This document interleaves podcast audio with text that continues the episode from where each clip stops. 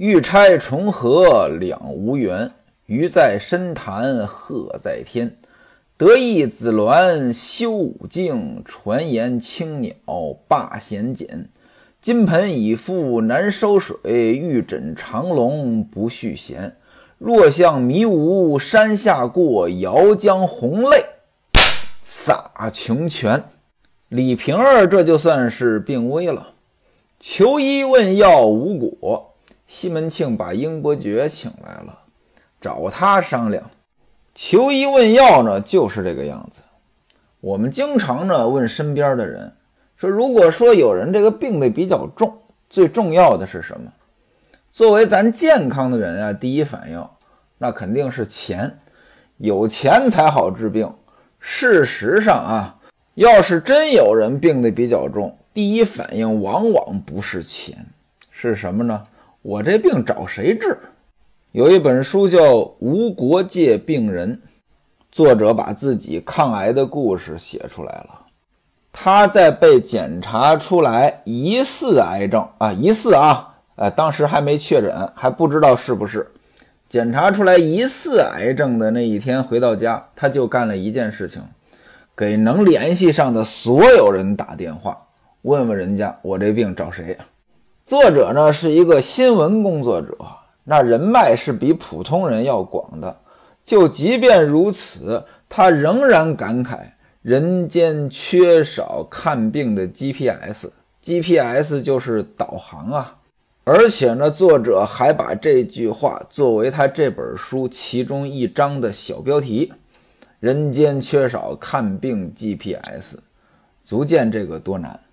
各位，您想一想，要是咱身边有这么一个好朋友啊。甭管我是什么病，从头到脚我找他，他告诉我，哎，这个病你到哪个城市找哪个医院的哪个大夫，那个病你到哪个城市找哪个医院的哪个大夫，他都知道。哎，这个朋友咱是一定要交的。现实当中有这样的人吗？有人说了，哎，我有，怎么着？我朋友在医院工作，我朋友学医的，我朋友在卫生部门工作。哎，这个呢，当然呢，有一些人是有这样的人脉的，但即便如此，他也不敢说面面俱到都清楚。如果真有一个面面俱到都清楚的好朋友，就医指南大全，而且呢还得权威，那了不得了。有这样的人吗？还真有。谁呀？我先不说，这个人比我说的神多了。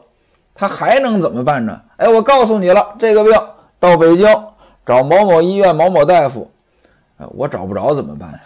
好家伙，你上嘴唇一碰下嘴唇，你让我找他，我又不认识人家。现在的医疗资源多紧张呀，尤其好大夫那很难挂号呀，对不对？哎，这个朋友说了，哎，你去吧，我给你安排好了，你到那儿我还让一个人领着你就医，这个好不好？不仅如此啊，比这还神，神到什么程度呢？还有一本书叫《病人家属请来一下》，这本书呢是一个医生写的，其中前边呢刊登了几篇读者来信，啊，有一个读者呢，呃，就道出了自己的困惑。这困惑是什么呢？他爸爸呢是胃癌，他花了好大的精力。找到了他们那个城市最好的看胃病的医生，终于把他爸爸送到那医生那儿了。结果呢，看了一段时间，这医生说了这么一句话：“说你这个病呀，不应该在我这儿治，我建议你转到哪里去治。”这时候，病人还有病人家属的反应是什么？这医生说的到底是真的还是假的？他是真的建议我们换个地方治呢，还是看我们这个病没什么戏了，把我们打发走呢？如果我们真听他的，到另外一个地方治，万一要是不行，再想回来，还能不能回来？要知道，现在我们能在这儿，可是托了好大的人情，费了好大的周章的呀。哎，病人和病人家属有这个疑虑。这个时候，我刚才说的那个朋友。上来，汤汤汤汤，跟你这么一说，陈述利弊，而且很权威、很专业，告诉你该怎么选择。你看这个好不好？那位说了，这样的服务需要多吗？当然需要多了。很多大病在治的过程当中，往往一种疗法治疗一段时间没什么效果，医生可能会建议换一种疗法。但是换一种疗法就有效果吗？也不一定。现在这种疗法没效果，到底是真没效果呀，还是时间还没到呢？要不要再坚持一段时间呢？还有的时候，医生建议用一种比较贵的药。那这种药一定有效果吗？谁也不能给你打包票。那作为病人，我到底该用不该用呢？这种问题我们普通人没有办法做出判断，怎么办呢？哎，这个朋友来了，汤汤汤汤，给你这么一说，很专业，很权威，让你放心。那位说了，这个朋友也太神了，有这样的人吗？还真没这样的人，但是呢，有这样的机构。保险公司的就医绿通服务就是这样的，经常听绿通绿通，什么叫绿通呀？绿色通道。刚才我说的这三点，第一点，哎，病了，人家给您评估，啊，全国哪个医院哪个科找哪个大夫最好。第二点，人家给您安排这个什么专家门诊啊、专家手术啊、陪诊服务呀。第三点，当您对于治疗过程当中有一些疑问的时候，给您安排这个二次诊疗意见的服务。什么叫二次诊疗意见？哎，现在你这个病治到现在了啊，呃，这个把你的这些病历资料交给这个领域的其他专家看一看，人家看完之后给你出具意见，下一步建议怎么治疗。呃，这个二次诊疗意见有国内的，也有国际的。国内的呢还好办一点，国际的就比较难了。为什么呢？人家外国人看不懂中国话呀。哎，保险公司安排人给您翻译成英文，传递给这个外国专家。外国专家写出来也是英文的呀，怎么办呢？再给您翻译成中文，您来看。这叫国际第二诊疗意见。说起这个呢，我还想起一件事儿来，怎么呢？可能有人知道。我除了卖保险呢，还帮人家做一些理赔。您比如说，甭管您在哪儿买的保险，理赔遇到问题了，可以来找我。曾经接过这么一个案子。先说一说这个背景啊，咱们都知道啊，现在很火的一个产品叫百万医疗保险。这百万医疗保险呢，很多保险公司呢会提供一个附加险。这附加险管什么呢？特药。什么叫特药呀？其实就是一些呃靶向药之类的。这个特药保险一般是这个样子的，给你一个清单，这里边呢列出了一堆靶向药。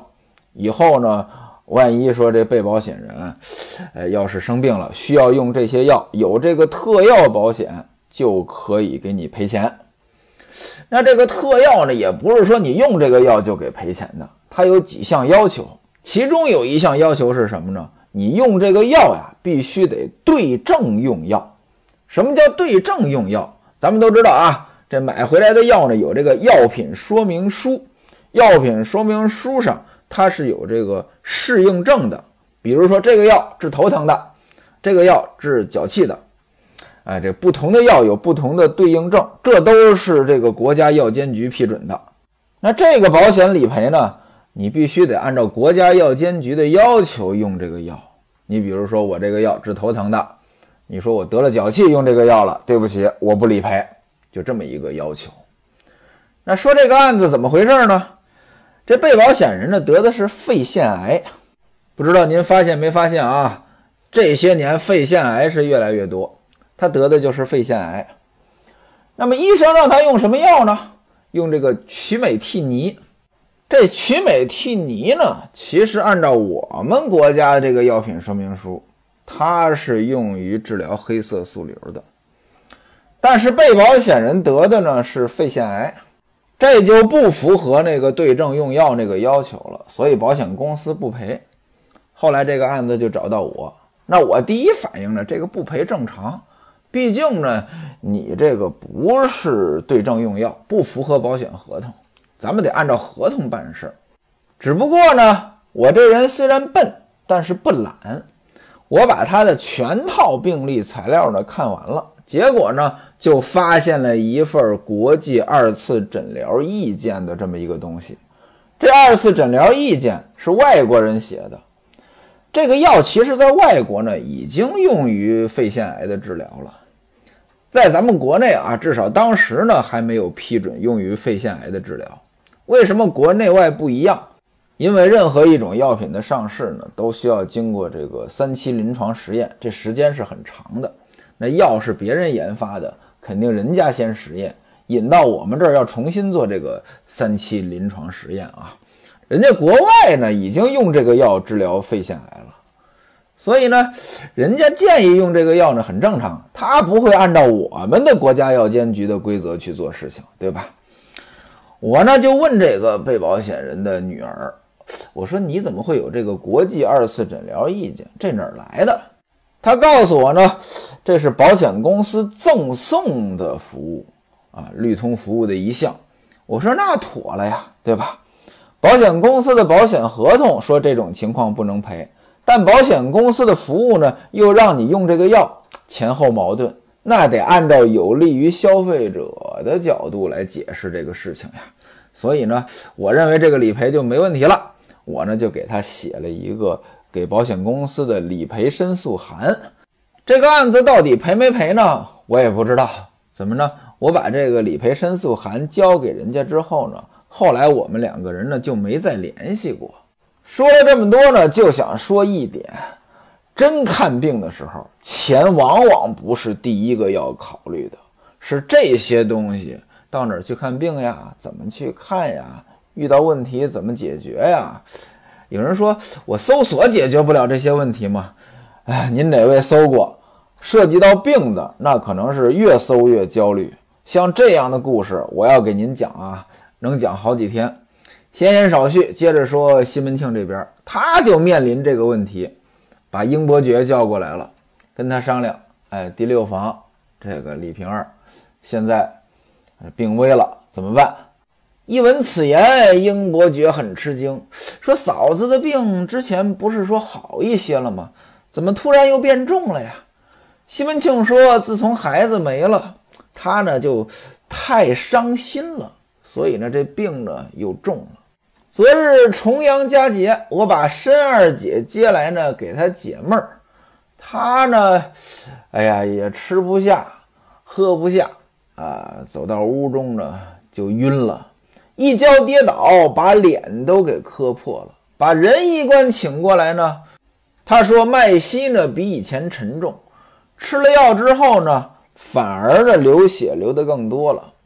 英伯爵说：“那你把胡太医请来看没有？他怎么说？”西门庆说：“胡太医说了，气冲了血管，吃了他的药呢也没动静。”今天韩伙计推荐了门外的一个赵太医，叫赵龙岗，专看妇科的。我已经安排人去请了。你看这把我急得不要不要的，就为了这个孩子，日思夜想，这个病得这么重。唉，一个妇女人家又不知道往宽处想，劝他呢也没用，这叫我如何是好？二人正聊天，平安进来了，说乔亲家来了。西门庆把乔亲家让到大厅之上，和英伯爵呢叙了礼，坐下。乔大户就问了，说听说六亲家母有些不安，特来后问。西门庆说正是，哎，孩子不是没了吗？哎，心里边难受，身体原来就有些病，现在呢严重了。蒙亲家您挂念，乔大户说：“那请没请大夫看呀？”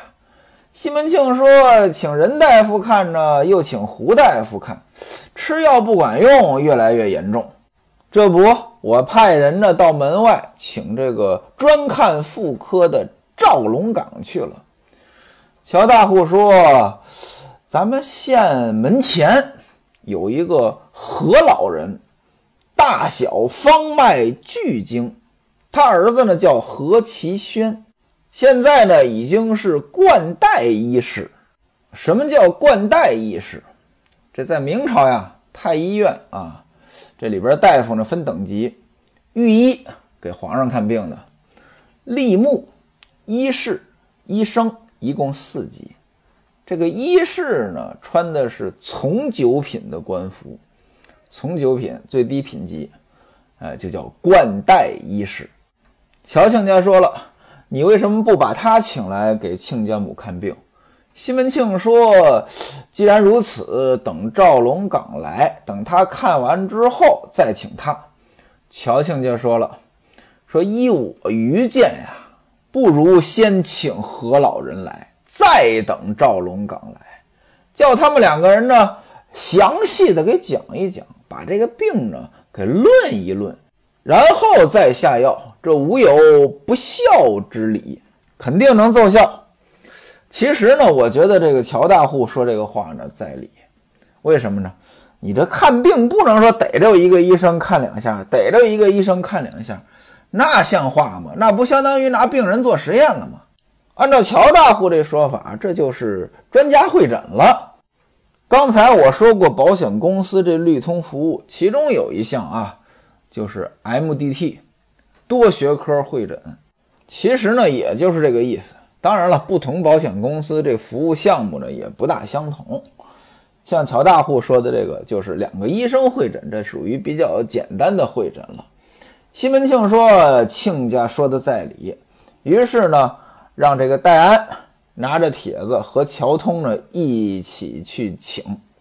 不到一会儿，何老人来了，跟西门庆、乔大户作揖，让到上面坐下。西门庆说：“数年不见您老人家，不觉得越发是苍然好手。您的头发、您的胡子都更白了。”乔大户问：“您的儿子现在怎么样？”何老人说了：“他整天在县里边迎送，也不得闲，倒是老朽经常出来看病。您注意啊，这何老人说他儿子呢，整天在县里边迎送。”迎送什么意思？迎来送往，这个到底是不是看病就不一定了。为什么我注意这个词儿呢？哎，这个是一个很有意思的现象。这不今年吗，我一个在医院工作的校友呢来杭州，跟他喝酒的时候，他跟我说啊，说你找大夫呀，不要找那个特别有名的，哎，介绍好多好多的成就的。你就找那个，最好就一两行介绍的，说这个大夫啊，十五年手术经验，像这种比较靠谱。其实呢，我们保险行业有个名人叫丁云生，他也有过类似的表达。有一些大夫呢，平时啊经常参加学术交流呀，啊，经常搞一些演讲呀，写一些东西啊，这样的大夫呢，医术不一定行。怎么着？他把精力都花在这个上边了。这名声在外呀，可是看病这东西经验是很重要的呀。你不花时间在病人身上，他确实很难把这个医术搞得精湛了呀。再想一想啊，可能各行各业也都有类似的现象。您比如说做律师的吧，常讲课的律师未必会打官司。我们卖保险也一样，常讲课的卖保险的名人未必会卖保险。当然了，我用的是“未必”二字啊，我没一竿子打倒一片。这何老人说他儿子整天在县里边迎送，那到底是不是也是个有名的专家？他没什么实际水平呢？不知道啊。反正他说呢，倒是我呢经常出来看病。英伯爵问：“您老人家高寿了，还这等健朗？”何老人说：“老朽今年吃长八十一岁。”八十一岁，在那个年代，那算是长寿的了。说完话啊，上茶，喝过茶了，小厮过来说，请进去。不大一会儿，请到房中，在床边儿给李瓶儿是诊脉。此时的李瓶儿已经相当虚弱了，让人抽扶着坐起来，坐在炕上，瘦的都不成样子了，而且呢，神志也不大清醒了。这耳朵里边嗡嗡的，眼前呢就感觉呢有一堆萤火虫在飞，这脉息呢也已经很微弱了。用作者的话说，丧门吊客已临身，扁鹊卢衣难下手。这可能呢，也就是西门庆家了。这要搁普通人家呢，可能早就放弃了。西门庆不在乎呀，有的是钱，所以呢，一茬子一茬子的请医生。你要搁古代普通人家这么请医生，那得欠一屁股债，这个家庭可能这辈子呢都别翻身了。所以我就经常在想，你说作为这个病人，在面对经济压力的时候，他到底会怎么选择？这之前呢，可能我也提过，干保险干了这么多年，经常呢有人说：“哎，得病我就不治了，死了就算了。”但是说实话啊，说这话的人一水儿都是健康的人，生病的人没一个人说这话。生病的人都是能治还得尝试一下，哪怕是个小广告呢。这求生的欲望是很强的。那我就在想呀，你说咱们大多数人迟早有一天得躺在病床上，到那时候，咱们可能是清醒的，也可能是不清醒的。那医生说了，说这个要不要再尝试一下某种治疗？把这种治疗方法、风险呀、成本呀都介绍一下，到时候还给不给这个病床上的自己治疗？这个决定权在谁手上？有人说了，那时候自己要清醒，决定权就在自己手上；要是不清醒，决定权就在家人手上。我觉得呀，不然，即便是清醒，可能决定权也不在自己手上。我给您举个例子，您就明白了。比如说啊，家里有个老人，今年八十八了，啊，名下有一套房，房产证也在自己手上，身份证也在自己手上，他也是清醒的。现在这八十八岁的到这个房产中介说：“你给我把这个房卖了。”这房产中介敢不敢卖？这种情形就可以解释，呃，古代的这种帝王为什么很多人晚年很凄惨？怎么着？他确实做不了主了。即便你意识清醒，都很难做主。说回来，躺在床上的病人，甭管清醒还是不清醒，这个要继续治疗，这个主可能不一定做得了。当然了，反过来，也许他能做主啊！我不治了，就算家人要求给我治，我也不治。也许这个主呢，他好做一些。继续治疗的这个主，确实可能本人不一定有很大的话语权。那如果说意识不清醒，那自然的就更没话语权了。俗话说得好，蝼蚁尚且贪生，何况人乎？我见过的病人，那都是希望尝试一下的。那又怎么办？自己能做这个主呢？哎，我跟您出个主意啊，一份重大疾病保险。重大疾病保险当中啊，它有一项责任叫深度昏迷。啊，深度昏迷，这深度昏迷有个要求，要求是九十六小时，就连续昏迷四天，这才行。这个人病危了，要不要进 ICU 抢救一下？啊，如果说有这个保险，必须抢救四天，还得用这个生命维持系统四天，哎，这才能赔。如果没有这一套，赔不了。那这个时候，可能呢，都愿意再尝试一下。进 ICU 试一试吧。那进 ICU 一天多少钱呢？啊，少的一两万，多的呢七八万。四天就算七八万，就算十万，四天也就四十万。您买一份五十万保额的重大疾病保险，这还是很有必要的。否则赔不了。而且呢，您去网上查，有报道啊，百分之九十进 ICU 的人是能出来的。您看啊，很多的时候保险的作用啊，跟我们想的呢其实是不一样的。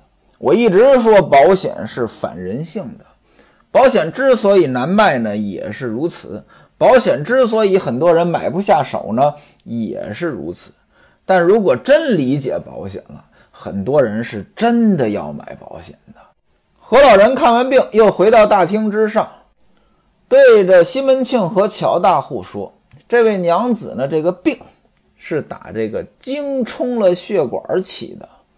什么叫精冲了血管？您原谅我啊，我也不懂啊。反正呢，从这儿开始，然后呢，又生气，气血相搏，则血如崩。不知道我这个病因看的对不对？西门庆说看得太准了。如何治疗？刚说到这儿，底下人来报说秦童和王晶回来了，把那个赵先生给请来了。何老人就问着说：“这赵先生是什么人？”西门庆说：“是我手下的一个伙计推荐的一个医生。您老人家呢就假装不知道，等他看了脉息之后呢，您老人家呢和他聊一聊，这样好下药。”不大一会儿，赵太医从外而入。双方叙礼，跟众人呢见礼。此时大厅上人不少了，大家怎么做呢？何乔二老居中，何就是这个何老人，乔呢乔大户，哎，他们的岁数都比较大了，坐在中间。这个赵太医呢在左边坐着，英伯爵在右边坐着，西门庆自然在主位相陪。上茶喝茶不必细说，赵太医就问。说各位尊长贵姓？乔大户说了，我们两个人呢，一个姓何，一个姓乔。英伯爵说，在下姓英，老先生想必就是赵龙岗先生了。英伯爵呢问这么一句：“你说你赵太医，你说就是我不就完了吗？”哎，不姐，好家伙，说了一大套的话呀！